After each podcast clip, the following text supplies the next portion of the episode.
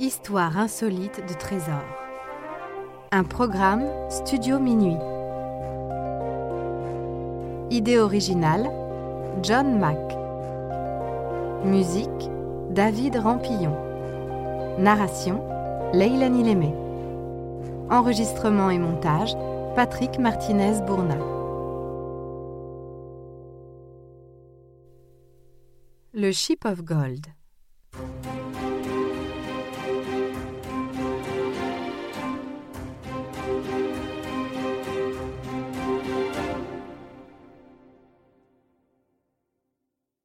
Le Ship of Gold, de son véritable nom le SS Central America, est un immense navire américain mis en fonction à partir de 1853. Ce trois-mâts de 85 mètres de long tient son surnom des nombreux chargements d'or qu'il transporte régulièrement, surtout des lingots en provenance de Californie, qu'il achemine du Panama à New York. Une très grande partie de l'or découvert par des chercheurs du Grand Ouest est en effet envoyée à l'époque à San Francisco, afin d'être transformé en lingots. Un premier trajet transporte l'or jusqu'au Panama depuis la côte pacifique, d'où il est ensuite acheminé par les terres jusqu'à la côte de la mer des Caraïbes. Au début du mois de septembre 1857, le Ship of Gold quitte le Panama direction Cuba pour une escale, avant de remonter au nord vers New York. Le 12 septembre 1857, alors qu'il longe les côtes américaines, le bateau est piégé dans un ouragan et sombre en pleine mer, emportant avec lui plus d'une dizaine de tonnes d'or et plus de 400 passagers. Seule une centaine parvint à prendre des canaux de sauvetage dans la tempête.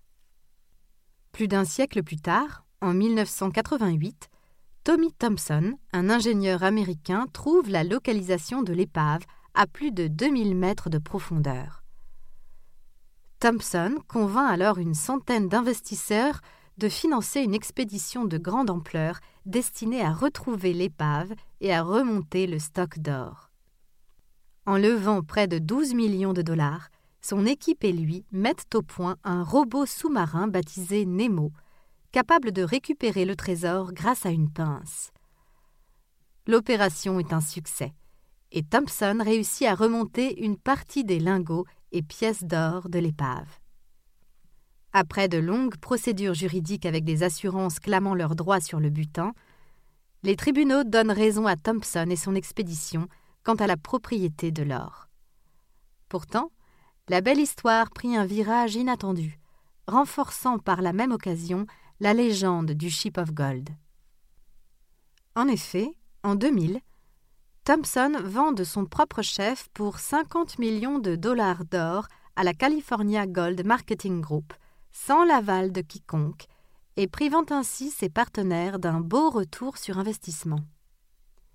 Logiquement, l'affaire prend une tournure judiciaire, mais en 2005, Thompson disparaît, sans avoir remboursé ses investisseurs.